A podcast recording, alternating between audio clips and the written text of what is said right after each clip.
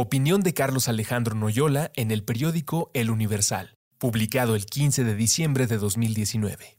A mediados del semestre pasado los reclamos volvieron a cobrar fuerza cuando varias alumnas decidieron denunciar a otros profesores que hacían gala de misoginia en el aula o que acosaban estudiantes.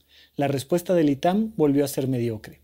Si tener profesores a los que los alumnos les tienen miedo, misóginos y acosadores, no alarma lo suficiente, en lo que va de este semestre tres estudiantes se han suicidado. Y el último ocurrió apenas el miércoles. Sí, el suicidio es una situación muy compleja en la que intervienen factores íntimos. Sin embargo, cuando el fenómeno se vuelve sistemático, es decir, que ocurre muchas veces en un mismo ambiente, hay que reconocer que existen factores en la realidad social que trascienden al individuo que están detrás de la muerte de esas personas. Ese es el principio del que partió Durkheim a finales del siglo decimonónico para analizar las causas colectivas del suicidio, y es también el principio de la sociología moderna. Negar que cuando tres alumnos se suicidan en un semestre y muchos más preceden trastornos alimenticios, de ansiedad y de depresión, la institución es responsable de no haber generado un ambiente sano para el aprendizaje. Es tan absurdo como querer explicar la inseguridad del país hablando de cada crimen en particular.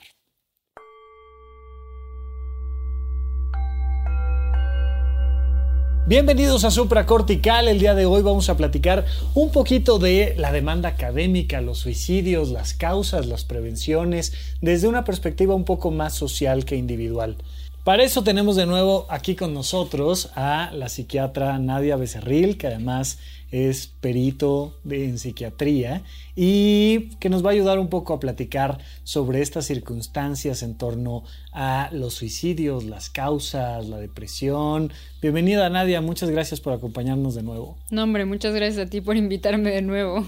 Oye, ¿has estado de alguna manera cerca a esta noticia? No precisamente porque estés participando en situaciones jurídicas al respecto o algo, pero hasta donde me platicaste, pues algo has estado cerca de las personas relacionadas con el ITAM. Tengo conocidos que, tengo un conocido que es alumno del ITAM eh, y tengo igual también una conocida que es catedrática, que ha sido catedrática en diferentes universidades. Entonces es, ella es doctora en economía, entonces pues sabe como bastante de este tema de la docencia y tal. Es algo interesante porque fíjate que cuando mm, empieza uno a analizar este tema, pues yo pienso claramente en este proceso de antes de entrar a la universidad. A las personas nos piden que elijamos una carrera cuando no sabemos absolutamente nada de la vida, cuando lo más importante son las fiestas, los novios, las novias, cuando lo más importante es cómo haces un video en TikTok. O cuando lo más importante es cualquier otra cosa que no sea la formación académica. Y entonces normalmente los que te dicen dónde vas a estudiar, más o menos te dan chance cada vez más de elegir la carrera, pero quien te dice dónde vas a estudiar, pues son los papás, por lo regular. Y pues, ¿qué hace un papá para elegir una escuela para sus hijos? Pues si te alcanza, dices, bueno, una educación privada, si no te alcanza, una educación pública. Al menos aquí en México, así funciona. Muy pocas veces, porcentualmente hablando, eh, sucede que alguien que tiene los recursos económicos opta por la UNAM, por universidades abiertas, por eh, universidades de gobierno. Normalmente hay una predilección, si es que tienes los recursos, para ir a una escuela privada. Y una escuela privada normalmente lo que te dice es, aquí les vamos a tener una mayor exigencia académica a tus hijos por tanto van a tener mucho más aprendizaje y por tanto su vida va a ser mejor. Es una ecuación muy simplista, pero que hasta donde yo entiendo, pues todavía reina dentro de la decisión de dónde un niño de 18 años va a entrar a estudiar. ¿Más o menos lo has visto así con la gente que conoces o no?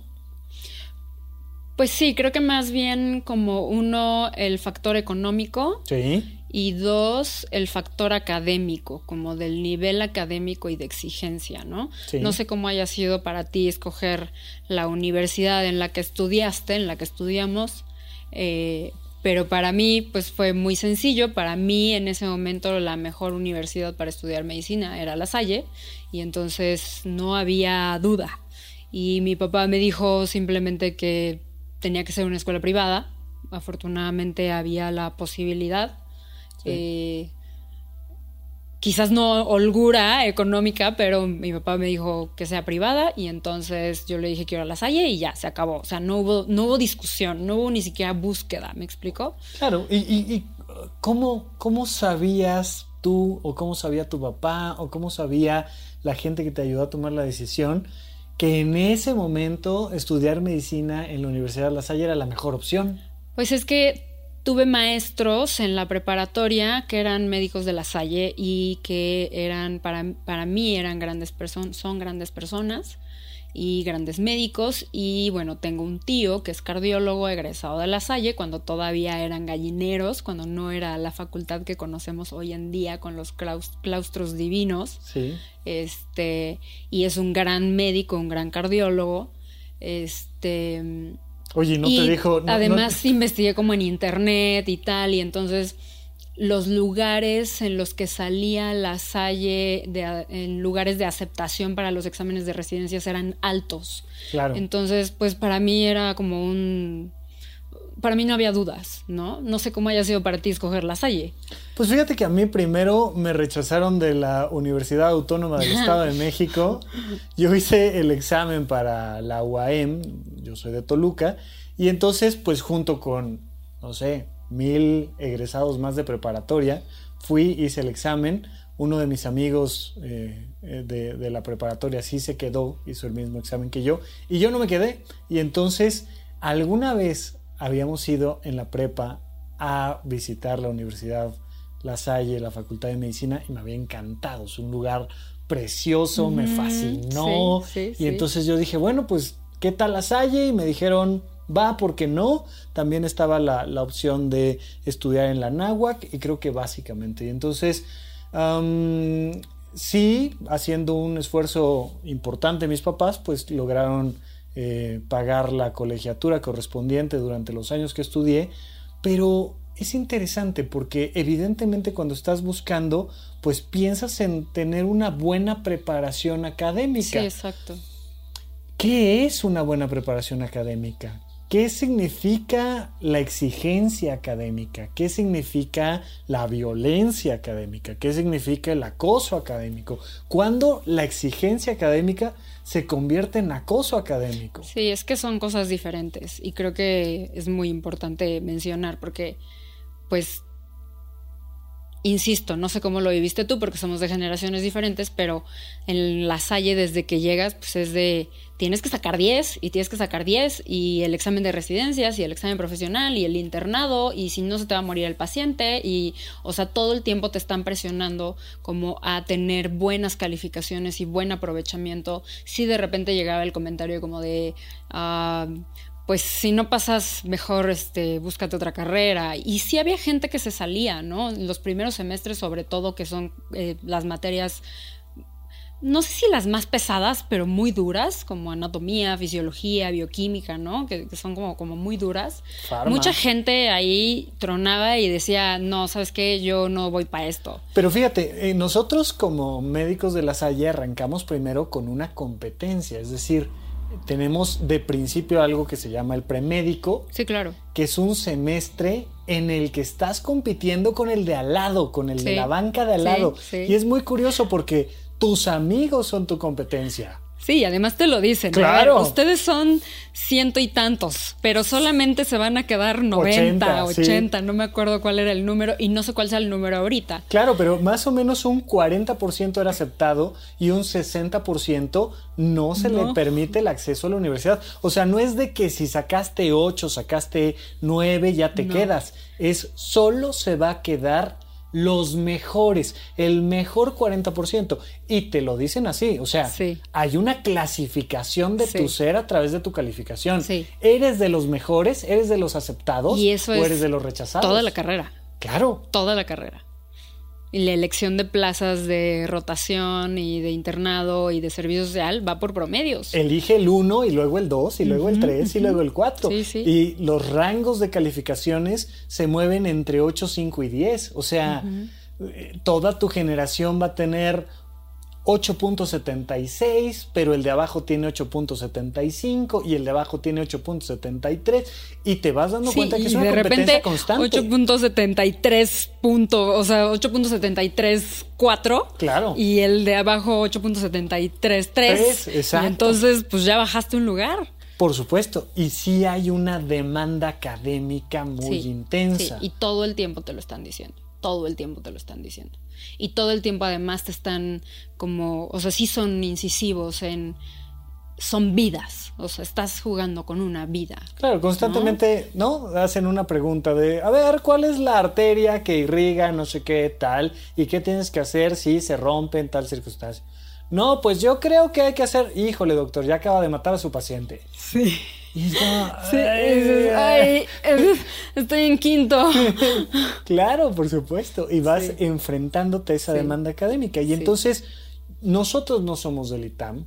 No, No. vivimos las circunstancias del ITAM. No.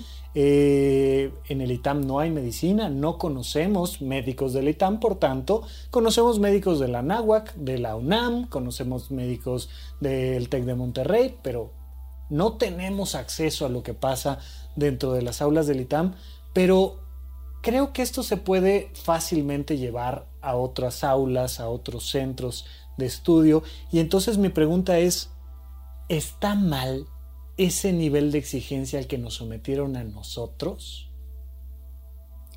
A nosotros no. A mí, por ejemplo, lo que sí se me hace mal es que desde el premédico te dicen, ¿qué especialidad vas a hacer? Espérame, voy llegando al premédico, todavía no sé si voy a entrar a la carrera. Uno, dos, ¿qué tal si quiero hacer una maestría? ¿Qué tal si quiero hacer un doctorado? ¿Qué tal si quiero ser investigador? Y de, de pronto como que te limitan un poco las opciones para meterte justo la presión de que tienes que estudiar porque un día vas a presentar el examen nacional de residencias médicas y solamente aplican, o sea, aplican como 50 mil médicos y solamente hay 3 mil plazas, ¿no? Entonces todo el tiempo, toda la carrera estás como con eso en la cabeza. Claro. Eh, eso es lo que a mí no se me hace padre. Es que Ah, fíjate, es interesante porque el artículo del Universal habla de Emil Durkheim, sociólogo, y es la primera persona que realmente estudia el suicidio de forma profunda, y él es el que eh, instaura el concepto de el hecho social, es decir, un imaginario colectivo Sí. que hace que todos pensemos de una manera semejante, ¿no? Oye, eh, para todos es importante la Navidad, para todos es importante el título académico, para todos es importante una calificación que va del 0 al 10. ¿Por qué? Porque se crea un hecho social que sí te marca y sí te forza. Sí. Entonces, lo que tú me estás diciendo es, la exigencia académica tal vez no está tan mal, pero sí hay un imaginario colectivo de si tú quieres ser alguien en la vida, tienes que ser de los mejores, no sacar Exacto. ocho en el caso de la universidad, sino tienes que estar arriba, de la media exacto. todo el tiempo. Mínimo. Arriba de la Sí, media todo el sí, tiempo. Sí, ¿No? sí, sí. Es una presión interesante. Sí, ahora, yo per se, yo personalmente, pero a lo mejor yo, no sé, pues sí, estaba como yo muy en mi mundo de libros y biblioteca y como con mi grupito de amigos. Yo nunca viví como una violencia académica hacia mí o acoso. ¿no? O sea, sí tuve un profesor que me hizo llorar en quirófano y que hoy en día además es como a- un gran amigo, pero en tercer semestre me hizo llorar en quirófano. ¿Por qué ¿Sí? te hizo llorar en quirófano? Pues no me acuerdo, creo que algo hice mal, creo que puse, creo que era instrumentista en, tercer semestre. Sí, estabas que en la parte de quirófano, este, ¿no? Cirugía. Ajá, y sí. entonces creo que puse mal una pinza, o no me acuerdo, me preguntó el nombre de alguna pinza. Algo no sabía Sí. y me puso una regañiza que yo terminé llorando. O sea, por supuesto no enfrente de él, sino después cuando estaba lavando el instrumental yo estaba chille chille, ¿no? O sea, y, y lo mismo me pasó, o sea, eso fue una vez, y lo mismo me pasó en el internado con otro doctor que me preguntó alguna otra cosa, eh, no me acuerdo que fue, pero algo como muy específico y no supe contestarle, eran mis primeros días de internado además, y literal me hizo llorar. O sea, nuevamente, no enfrente de él, pero me hizo llorar.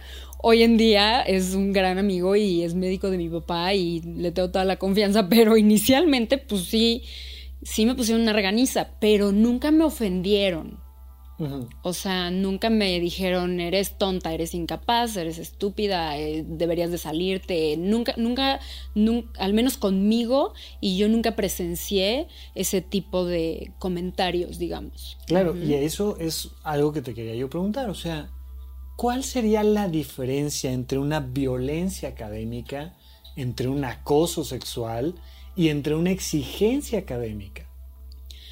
Pues la violencia, para empezar, ya empieza a minar tu dignidad, o sea, ya es una falta de respeto. La exigencia académica es, a ver, estos son los lineamientos académicos para pasar la materia. No sé, yo eh, daba clases en La Salle, en la Universidad La Salle, en la Facultad de Medicina. Eh, tuve la oportunidad de estar del otro lado de la banca. Eh, la verdad es que yo fui muy feliz, nunca me ha acosado nadie, mi jefe era muy buena onda. Este, y entonces yo desde el principio les decía a los niños, este es el sílabus, esta es la forma de calificar, eh, tal, ¿no? O sea, y me voy a pegar y estos son los porcentajes y ya. Entonces, los exámenes, por ejemplo, los parciales eran mucho más difíciles que el examen final, justamente como para presionarlos un poquito, ¿no? Eh, y pues sí, o sea, el primer parcial les iba un poco mal y el segundo parcial como que ya le agarraban la onda y entonces les iba mejor. Pero era justo como para presionar, pero desde el principio les explicaba cómo iban a hacer las cosas, o sea, cuáles eran como las reglas del juego a las que nos íbamos a pegar, tanto ellos como yo. Claro. ¿No? Y no iba a haber este, ni más ni menos. ¿Sí? Entonces, eso es una exigencia académica. Ok, tú les presentas un temario, les dices, tú te tienes que aprender esto. Mira, yo me acuerdo mucho eh, en anatomía, en este premédico, antes de entrar a primer semestre, te tienes que aprender clavícula, húmero, cúbito radio y algunos temas de irrigación, inervación de brazo y antebrazo. Y ya, una vez que entras al primer semestre, te tienes que aprender todo lo, demás, del cuerpo. Cada parte del húmero, porque tiene muchísimas sí, partes. del húmero, más del, tubo y de absolutamente todo. Más del oído, más de todo. Y luego además es aparte la neuroanatomía. Claro. Esa es aparte. Claro, claro. es, un libro completamente diferente. Es todo un tema. Entonces, de repente me parece que es muy absurdo pensar que algo es mucho o que algo es muy poco. Eh, creo yo que en cuanto a exigencia académica, a ti te dicen, bien, si has llegado hasta aquí, si ya pasaste la prepa, consideramos por experiencia académica que tienes la capacidad de aprenderte estos tres huesos. Sí, claro. Si ya aprendiste estos tres huesos, consideramos que te puedes aprender los otros 200 y tantos. 200. Más 206, ¿no? 203, 206. Pero ya sabes tres. sí, claro. 206 más los esamoideos y los inconstantes y demás, y bueno. Y entonces la universidad sabe que en una curva de distribución normal, la gran mayoría de sus alumnos tienen la capacidad para aprenderlo. Y, por ejemplo, en la Universidad La Salle te dicen desde el principio, tienes derecho a tantos extraordinarios. Claro. Si pasas de ese número de extraordinarios, estás fuera.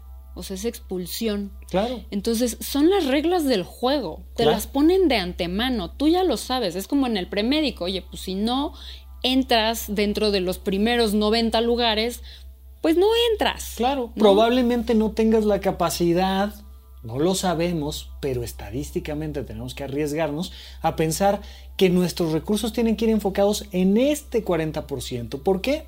Por experiencia académica. Ahora, ¿Dónde entra la violencia? La violencia ya es salirte de las reglas del juego, porque entonces empiezas a faltarle el respeto a la persona, empiezas a minar la dignidad de la persona. ¿Cómo? Ofendiéndola.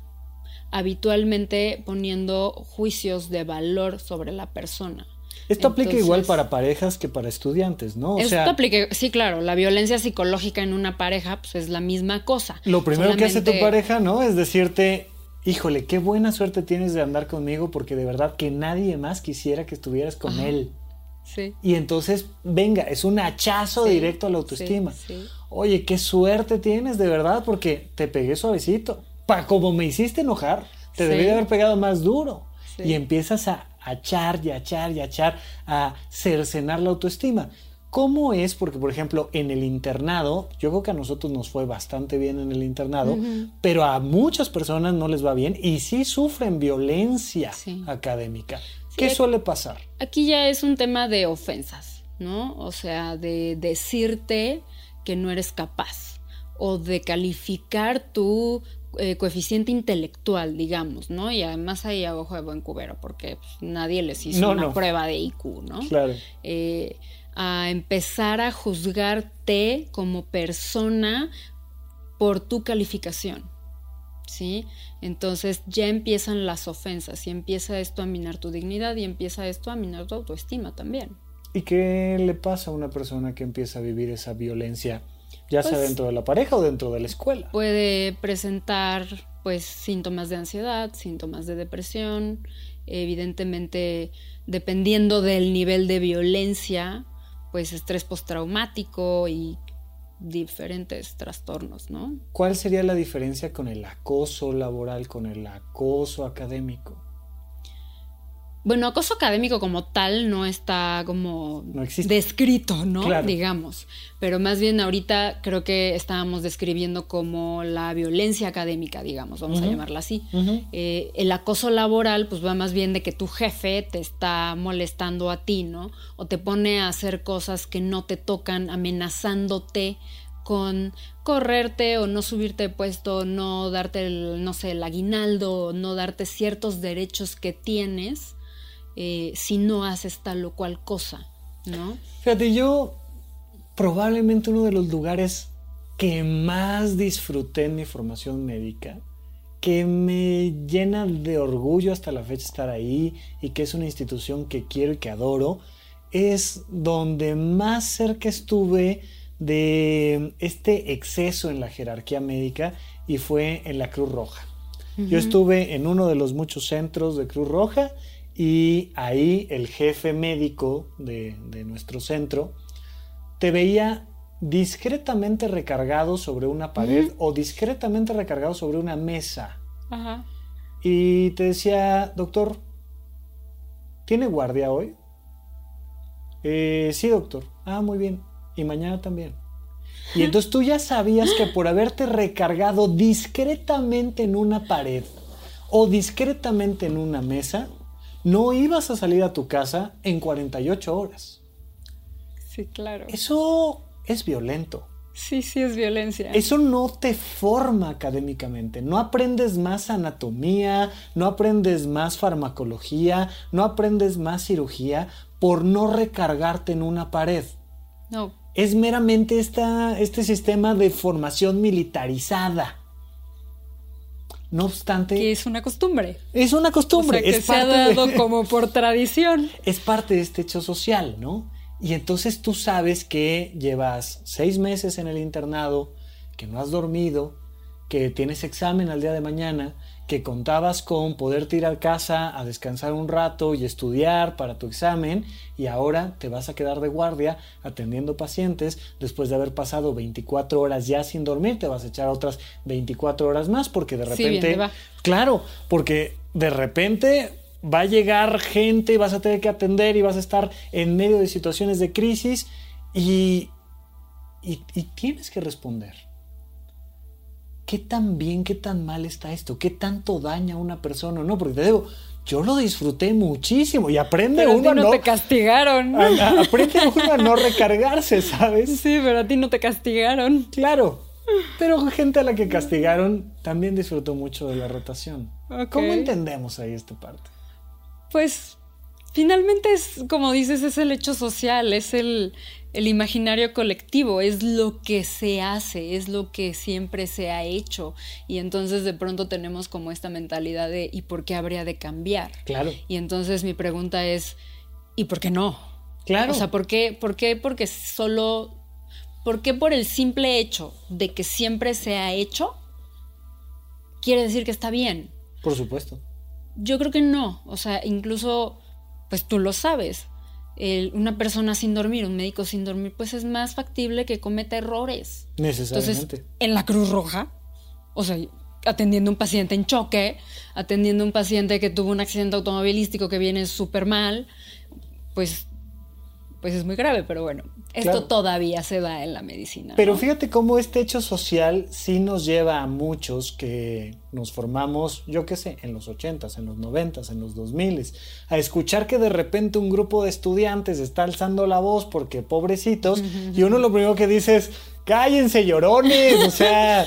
Los, están insultando un buen en Twitter. Por supuesto. Les están diciendo chilletas y no van a aguantar la vida y claro, este, el trabajo. perdóname, porque a veces en esta ciudad tiembla.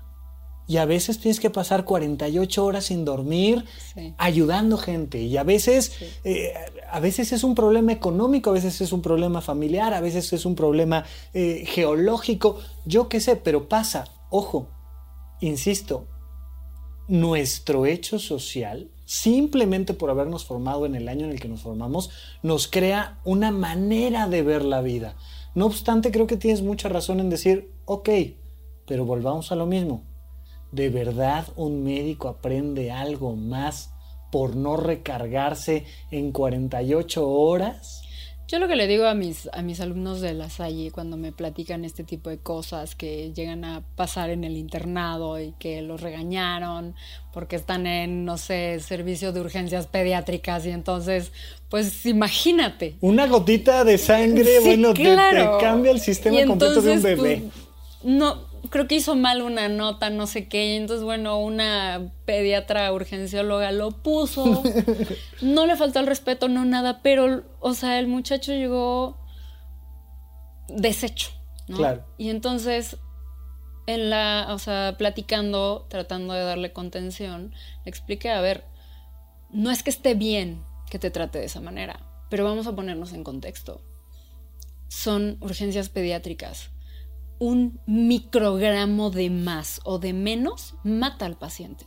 Sí, estás hablando de un Estás hablando de un neonato, de un recién nacido, de un eh, lactante. Ah, de, un ser humano un ser humano chiquitito que no aguanta nada. Que pesa un kilo. Exacto. Porque está en incubadora, porque... Entonces, los más perfeccionistas entre otros de los de las especialidades entre, otras de las especialidades médicas pues por supuesto que son los pediatras. Por supuesto. Sí. Entonces ponte en ese contexto. Entonces por eso son tan duros. Ahora te quieren formar a trabajar bajo presión.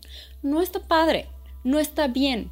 Creo que podemos podríamos o deberíamos de encontrar otras formas pero ahorita es lo que hay Claro. ¿No?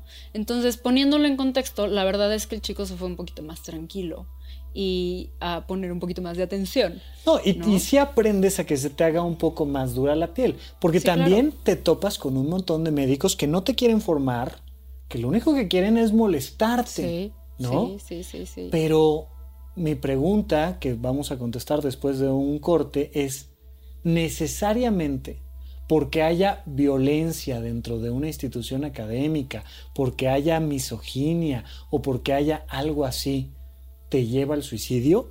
Vamos a un corte y regresamos con esto aquí a Supracortical. Cruza el puente. Contacta al doctor Rafael López. Síguelo en Twitter, arroba Rafa Rufus. Suscríbete al canal de YouTube Rafa López. Consulta la lista de todos los episodios de este podcast en puentes.mx diagonal supracortical. Gracias por escuchar, gracias por recomendar. Estamos de regreso con ustedes aquí en Supracortical y bueno, estamos platicando un poco de lo que se vive dentro de la universidad. O sea, em, es muy importante enfatizar que de manera simplista, lo más sencillo de decir es Sí, la exigencia académica está bien, no, la violencia no está bien. Exacto. Es lo más simple. Encontrar el punto de corte entre esas dos cosas va a ser la parte compleja. Pero surge toda esta temática del suicidio y el artículo del Universal decía, hay tres personas que se han suicidado en un semestre dentro del ITAM. La pregunta es, ¿es culpa del ITAM? Solamente del ITAM, yo creo que no. O sea, creo que culpar al ITAM es... Y yo no soy del ITAM, no, ni, trabajo ahí, no tengo intereses, no conozco a nadie del ITAM. O sea, pero culpar solo al ITAM por el suicidio de alumnos es simplista. Esto es muy interesante porque los seres humanos, digamos que se mueren de causas naturales muy jóvenes, antes de los 10 años de edad, o pasando los 60. Entre los 10 años de edad y los 60 años de edad, pues la gran mayoría de la gente no tendría por qué morirse. Ya tienes un sistema que te permite soportar bastante bien las condiciones del entorno a como vivimos hoy en día. Y nos damos cuenta de que el principal factor que está matando a nuestros jóvenes, a personas de 30 años, de 20 años, de 40 años, son, punto número uno, accidentes automovilísticos. Muchos de ellos relacionados con el consumo de alcohol. Muchísimos. Sí. El segundo factor es el suicidio. Es correcto. Nuestros jóvenes se están suicidando. ¿Cuáles son las causas que llevan a una chica inteligente, guapa, de buena familia en una escuela privada a suicidarse? ¿Cuáles son las causas que llevan a un chico guapo, inteligente, de buena familia en una escuela privada a suicidarse? ¿Qué pasa con el tema del suicidio ya propiamente del acto de quitarte la vida? Pues es que tiene múltiples causas, no puedes simplemente hablar de que la exigencia académica fue demasiada, ¿no? E incluso hablar, como dice el artículo, de que hay misoginia y violencia y acoso y tal en, en la institución, tampoco es la causa única de, o sea, vivimos en una sociedad que ya no te contiene, vivimos en una sociedad que no nos conoce, no nos conocemos entre nosotros, no conocemos a nuestros vecinos, no es como antes.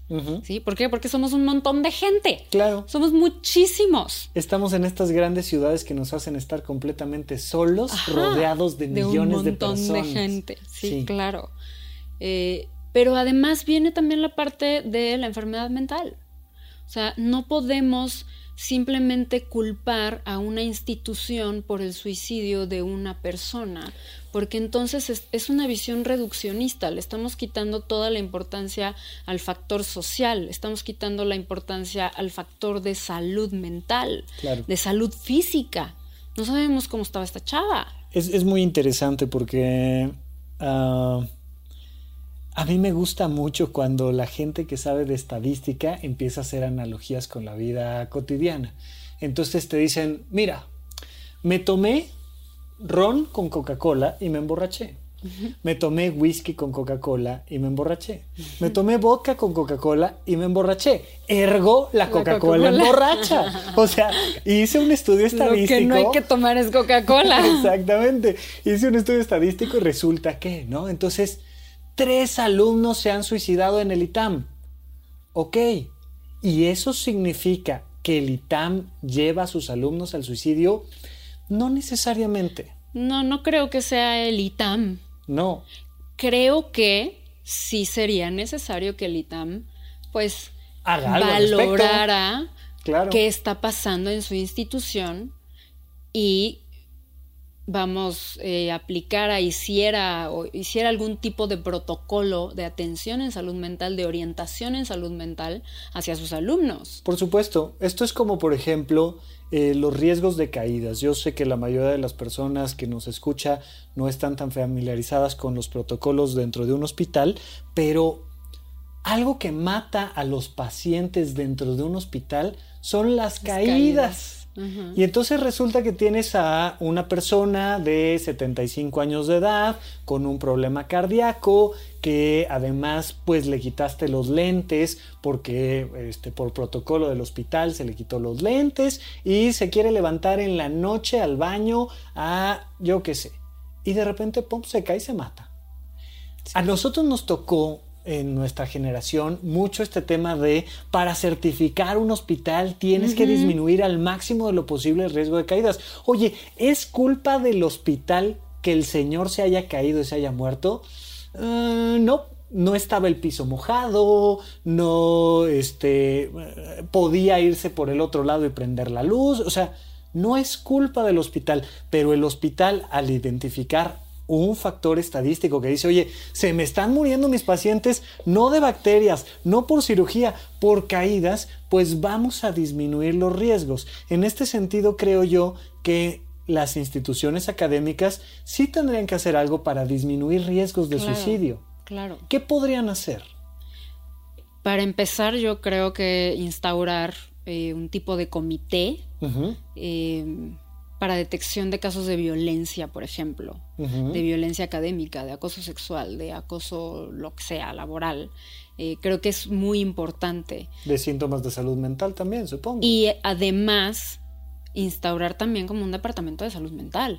Y entonces que tengan psicólogos y psiquiatras entrenados para, uno, orientar al alumnado de, oye, si tienes estos síntomas, oye, si no estás durmiendo bien, oye, si te estás sintiendo de tal o cual forma, ven con nosotros, ¿no? Que no sea como, eh, pues ahí están los teléfonos de quién sabe quién, si te sientes mal, pues ahí le hablas. Claro creo que sí tiene que estar dentro de la institución, sobre todo si la institución va a ser un, es una institución que tiene un alto, una alta exigencia académica, puede generar eh, un factor de estrés además de los que pueda tener la persona en particular, ¿no? Por supuesto, tú ya sabes que un controlador aéreo, que un piloto, que un bombero, que un médico, que un paramédico están sometidos a cargas laborales muy fuertes, por tanto lo que haces es incrementar tu capacidad de diagnóstico. O sea, no le puedes pedir tú a un edificio en llamas,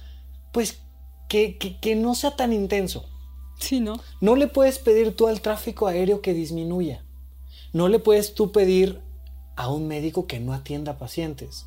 Pero lo que sí puedes hacer es al controlador aéreo, al bombero y al doctor decirles, no olvides que estos son los síntomas que te avisan que algo está pasando y además te brindamos, ¿no? Primero el diagnóstico y después el tratamiento.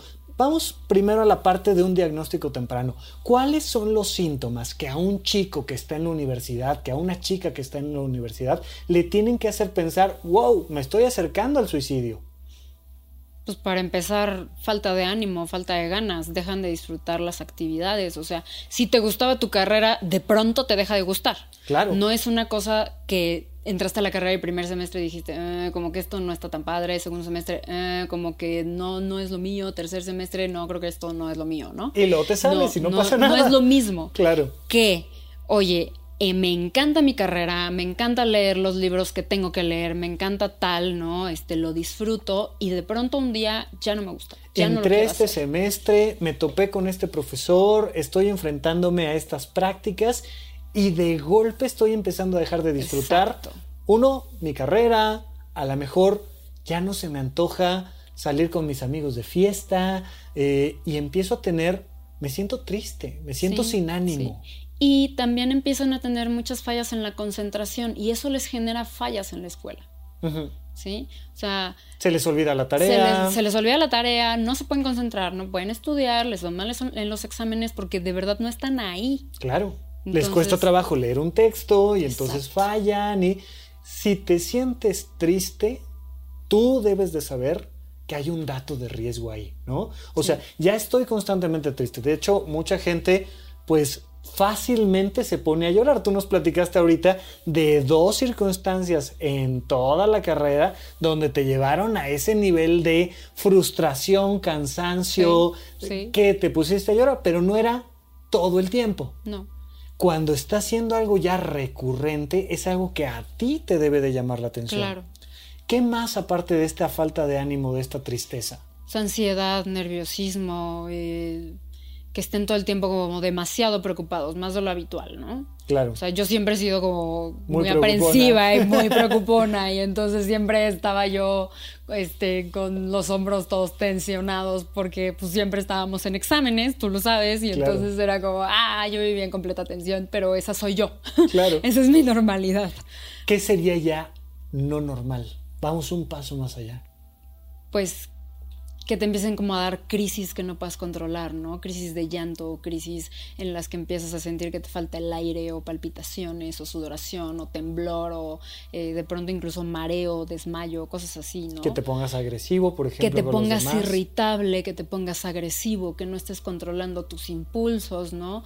Y evidentemente que empieces a pensar como en Estaría padre como no despertar mañana. Claro. O, y, o, pues igual ya estaría padre como terminar con mi vida, ¿no? Claro, antes de eso yo vería un, síntoma interesante que es el incremento en el consumo de alcohol, drogas, sexo. O sea, de repente cuando cae uno en cuadros depresivos, pues los chavos empiezan a salir más, faltan a clases, se van, se emborrachan eh, y, se ve un cambio de conducta importante. Pura y llana automedicación. Claro, estoy tan ansioso que necesito unos drinks como para estar un poquito más tranquilo y poder entrar al examen relajado. Oye, antes te sentías bien, antes disfrutabas tu carrera, te gustaba hacer ejercicio, lo disfrutabas y desde este semestre lloras por todo, te enojas por todo, estás triste todo el tiempo porque Ok, estuve triste el lunes y el resto de la semana estuve bien. No pasa nada.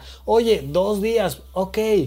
No, resulta que ya llevo dos semanas sintiéndome súper triste, llorando por todo, estoy tomando más, me estoy peleando con todo el mundo y empieza a rondar por mi cabeza este pensamiento de, ¿y si no estuviera yo aquí? Ajá. ¿Y a quién le va a importar? Y... Sí, y además, pues te topas con una sociedad, como lo que hablábamos con el, en el capítulo del Joker, ¿no? Te topas con una sociedad que de pronto no te conoce claro. y que no le interesa conocerte. Claro. ¿no? O sea, estamos rodeados de mucha gente que no, que no te ve. Evidentemente también tenemos mucha gente que sí nos ve, pero cuando estás con esos síntomas, tú no los ves a ellos. No, te, no te das cuenta, los mismos síntomas no te permiten ver lo que sí tienes, ¿no? Y entonces pues empiezas a pensar en qué sería mejor. Emily Durkheim eh, habló de varios tipos de suicidio. Ah, uno de ellos es el suicidio anómico. Le digo yo a la gente, a mí me ha tocado darles clases de suicidio a los estudiantes de medicina.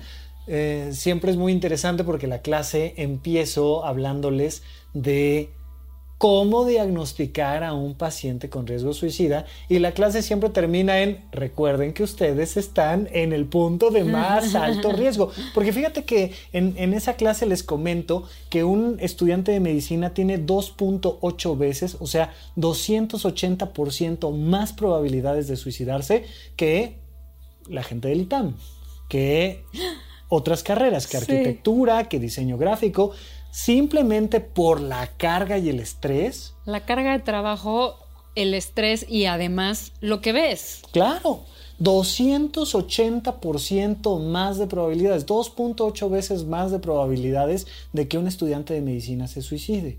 Entonces, siempre les digo, recuerden este número, es súper importante y prevengan su propio suicidio. Claro. Sálvenle la vida a alguien, sálvate la vida tú a ti. Punto número uno, y siempre se los digo aquí en supracortical, duerme bien, come bien, hace ejercicio y en este punto en particular, ten actividades recreativas. Si tú no estás haciendo teatro, si no estás bailando, si no estás haciendo cosas, te vas a morir. Sí, con la, compañía de teatro de la Universidad La Salle, de la Facultad de Medicina, dice, ¿no? Tiene su eslogan. Gracias al arte por salvarnos de la locura. Literalmente, yo bailo ballet y me salva de la locura. Por supuesto. Entonces, algo que es muy importante es que no caigamos en este simplismo en, el que entran las redes sociales donde todo es culpa de alguien. Que el ITAM baje su carga académica para que la gente no se muera. No, no funciona así. Por supuesto, el ITAM está obligado, al igual que la Salle, al igual que la NAWAC, al igual que la UNAM y al igual que cualquier institución del país, a disminuir los riesgos de suicidio. Uno, incrementando la cantidad de diagnósticos y dos, dándoles la oportunidad de atenderse. Eso no significa que pases un examen para el que no estás preparado. Claro. Pero para que también podamos disminuir la cantidad de suicidios, nosotros tenemos que estar al pendiente de nosotros mismos y diagnosticarnos pronto diciendo, oye, me siento así, voy a una consulta psiquiátrica. Sí, oye, como que no estoy bien, como que no soy normal, como que algo me pasa, como que mis amigos ya me dijeron que qué traigo, que ando muy enojón. Claro. ¿No? Mi mamá ya no me aguanta porque todo el tiempo estoy peleando. O sea... Tú has dado clases en la Universidad La Salle y hasta donde entiendo, después de tener clases contigo, pues varios chicos llegan y tocan a tu puerta y te dicen, hola doctora, oiga, creo que tengo un problema. ¿Cómo funciona esto? ¿Es parte de un programa de la Universidad La Salle? ¿La Salle está haciendo algo por detección, disminución de riesgos? Híjole, no que yo sepa. Ups.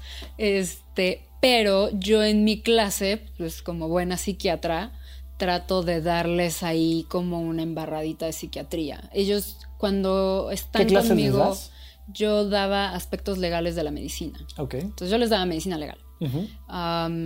pero, porque soy perito. Claro. Pero siempre les daba una pintadita de psiquiatría. Entonces, sobre todo de suicidio. Lo que les toca a ellos. Sobre todo como dentro de la parte legal. O sea, el suicidio no es un delito. No. Pero tú como médico tienes la obligación de detectar a una persona que puede tener riesgo suicida. Sí, no es una Entonces, Les, les enseñaba cómo a detectar esta parte, ¿sí? Entonces, de repente hablábamos un poco como de síntomas depresivos o de síntomas ansiosos o de síntomas algo así, pero como una embarradita, la verdad, porque no era el tema de la clase. Eh, y entonces sí, la verdad es que, bueno, afortunadamente se generó ahí como un ambiente de confianza con mis alumnos y sí hay quienes han llegado a tocar a mi puerta diciendo, oye, creo que estoy, creo que no estoy bien, ¿no? Entonces, por un lado, tú les generabas una exigencia académica. Sí. Y por otro lado, con una pequeña embarradita de síntomas depresivos, el chico en cuestión, que es un chico brillante, que por algo está haciendo una licenciatura, llega y dice, doctora, creo que tengo algo, creo, que, tengo un tema, algo me pasa. Sí. Eh, ¿Qué se hace cuando llega un chico y toca la puerta y efectivamente trae síntomas depresivos, ansiosos, que pintan a que si esto sigue así, podría incurrir en un suicidio? Si tiene riesgo suicidal, yo los mando al hospital.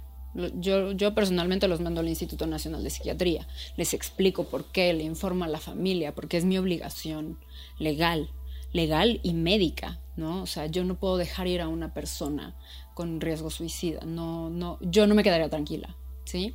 Esa es una, pero eh, como bien dices, pues de alguna manera yo les di la embarradita de psiquiatría, pues porque soy psiquiatra. Igual y si fuera yo perito en medicina interna, no les doy nada. Por supuesto. ¿no? Pero creo que las instituciones sí tienen la obligación de dar justo esa embarradita, de dar justo esa psicoeducación, esta orientación en síntomas de enfermedad mental que te pueden llevar a un trastorno. Claro, eh, vuelvo a lo mismo, un poco como en las relaciones de pareja, o sea, cada vez más afortunadamente hay información sobre violencia de pareja, violencia de género, y cada vez más las personas dicen, oye, esto a lo que estábamos acostumbrados, esto que era normal, no, es, normal, no está padre. En este caso, no es normal que te acosen en la escuela, no es normal que te insulten, no es normal que hagan juicios de valor sobre ti. Tú tienes todo el derecho de poner límites. Ahora, si eso que estás viviendo, aunque no es normal, pues te está generando síntomas depresivos, también partes tu responsabilidad acudir y pedir ayuda. Claro. A la institución, a tus padres, a un médico. O sea, también es parte de quien está viviendo esta sintomatología. Sí, ahora vamos a partir también de la premisa de que una persona que tiene síntomas no siempre se va a dar cuenta. Claro. Porque los mismos síntomas no le permiten darse cuenta, ¿no? Ahí es donde entra, creo yo, la parte institucional de la educación del alumnado. ¿Sí? Oye, si esto te está pasando, a lo mejor si te lo dicen, ya te volteas a ver. Y a lo mejor tu mejor amigo es el que te voltea a ver y te dice... Y te dice, oye, güey, tú estás así. Brother, pues este, acuérdate, Vamos a llevarte, ¿no? Por supuesto. Sí, sí es cierto que a mí hay veces que la amiga me lleva a la O sea, mi alumna me lleva a la amiga claro. que vio que tenía los síntomas que hablamos un día en clase, ¿no? Claro. Y entonces la veo y pues sí está mal, ¿no? O sea, no necesariamente va a ir el paciente porque muchas veces no se reconoce porque la misma enfermedad no te permite reconocerlo. O no te da la energía para que vayas y toques. Es como la vacunación. O sea, si uno está vacunado, proteges a los demás, ¿no? Y así se va haciendo toda esta red de protección por la vacunación. Entonces, si tú educas a una sociedad sobre síntomas de salud mental o síntomas de enfermedad mental, entonces proteges a la comunidad, porque si el paciente que está teniendo los síntomas no se está dando cuenta por la enfermedad, el de al lado sí, y a lo mejor el de al lado te lleva. Pero además tienes que tener acceso a ella, porque hoy en día todavía el psiquiatra está visto yo siempre les digo, no siempre, pero algunos pacientes cuando me dicen, es que tenía miedo de venir y yo, me veo como el psiquiatra que te imaginabas, o sea, no traigo camisa de fuerza ni nada, o sea, claro. ni la bata uso, ¿no? Claro. Ya me dicen, no, pues no, ni al caso, o sea, cero que ver con lo que yo pensaba que era un psiquiatra. Por supuesto. Pero entonces, si no quitamos esta imagen desde la educación a las personas, pues, ¿cómo rayos se van a atender? Entonces, creo que sí es importante y creo que sí es responsabilidad de las instituciones tanto educativas como no educativas, tener un departamento que tenga esta labor de psicoeducación para entonces proteger a la población. Claro, decía, lo, estaba comentando hace rato, pero me desvió otro punto. Emil Durgen hablaba del suicidio anómico, que imagínate tú una red, esa red es la sociedad, y esa red, como una red de pesca, pues tiene cuadritos, tiene hoyitos. Mientras más grandes son esos cuadritos, esos hoyitos de la red, es más fácil que una persona se caiga por esa red social. El suicidio anómico es cuando nuestro entorno no está capacitado para sostenernos ante una situación de crisis. Para poder cerrar y corregir ese tejido social, pues necesitamos que las instituciones mejoren sus capacidades de diagnóstico y de atención a una persona que tiene síntomas depresivos, ansiosos o riesgo suicida. También necesitamos que las familias mejoren su capacidad de diagnóstico y también necesitamos que los individuos tengan esta psicoeducación que les permita identificarse y desde antes pedir ayuda y por supuesto que a nivel gubernamental necesitamos, oye, se nos están muriendo nuestros estudiantes, pues también el gobierno tiene que hacer algo. O sea, también tiene que haber una regla gubernamental, no solo institucional, para detección de riesgo suicida, para atención del riesgo suicida. Ahora, yo siempre les comento esta parte psicológica. Ten actividades recreativas, atiéndete, come bien, duerme bien, pero ya un paciente que tiene síntomas depresivos, un chico universitario promedio, que todavía está lejos del suicidio, pero que sí ya está presentando algunos síntomas importantes, ¿cuál es el tratamiento psiquiátrico, médico, que normalmente se requiere? ¿Cuánto tiempo dura? ¿Qué, se acostumbra? Pues habitualmente, si ya está en un episodio depresivo, pues se usan medicamentos antidepresivos. Dependiendo de las características del episodio, es el medicamento que das y dependiendo de si es primer episodio o segundo episodio, cuánto tiempo tiene duración y tal, es la duración que tiene el tratamiento. O sea, pero mínimo, por ejemplo, yo les llego a decir a mis pacientes, mínimo piensa un año. Sí, mínimo. o sea, los tratamientos son largos porque al final lo que modifican son las funciones cerebrales y estas no se modifican de un día para otro, buen fuera. Claro.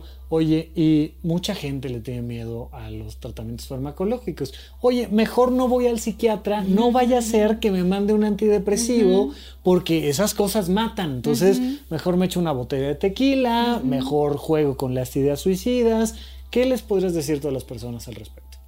Que los antidepresivos la verdad es que hoy en día son súper nobles, son súper amables con el cuerpo humano eh, y verdaderamente ayudan a mejorar la química cerebral que es la que está alterada, ¿sí? O sea, al final lo que hacen es nivelar nuestros niveles de neurotransmisores.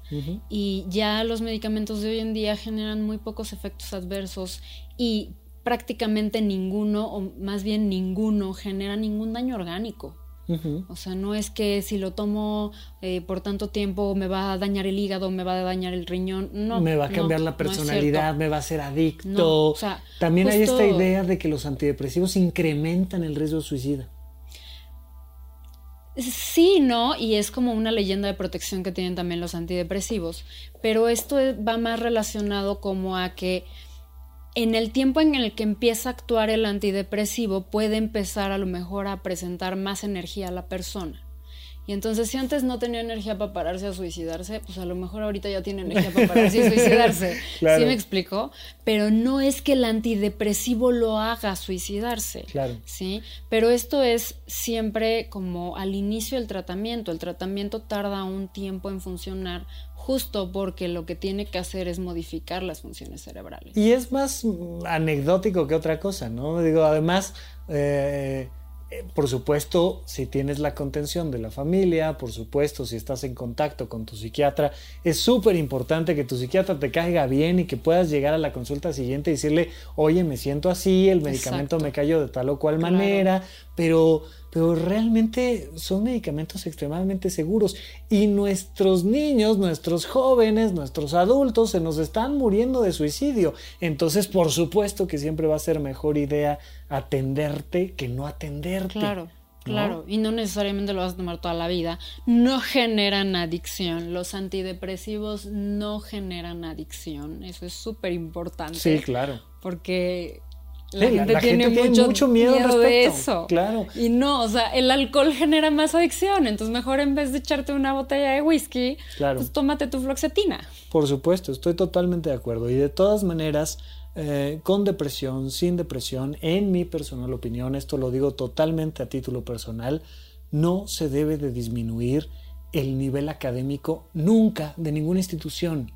Lo que hay que incrementar es la detección, modificar este hecho social, este imaginario colectivo de creer que estudiar deprimido está bien, que estudiar ansioso está bien, que la violencia está bien. Eso sí hay que acabar con ello lo antes posible. Pero el nivel académico disminuirlo no nunca. es la respuesta. No es la respuesta. Y al final eso nos va a llevar a tener menos conocimiento y nos va a llevar a tener menos capacidades y habilidades. O sea, no es la respuesta. La respuesta para disminuir este tema del suicidio es empezar con psicoeducación, que es mucho lo que tú haces en tu programa, em, empezar con la detección y tratamiento. O sea, la disminución del nivel académico no es la respuesta. Totalmente de acuerdo. Entonces, si eres un chico universitario, una chica universitaria, o si no, y estás teniendo síntomas depresivos, por favor, atiéndete, por favor, identifícalos y disminuye el riesgo. Y por supuesto, si alguien cercano a ti está en estas condiciones, igual acudan a un profesional. Nadia, muchísimas gracias por acompañarnos. Ya estaremos platicando de este y otros temas más adelante. Muchas gracias a ti por invitarme, Rafa. Muchas gracias a todos por escucharnos y hasta la próxima. Supracortical. Aquí todos estamos locos. Con el doctor Rafael López. Disponible en iTunes, Spotify, Patreon y puentes.mx.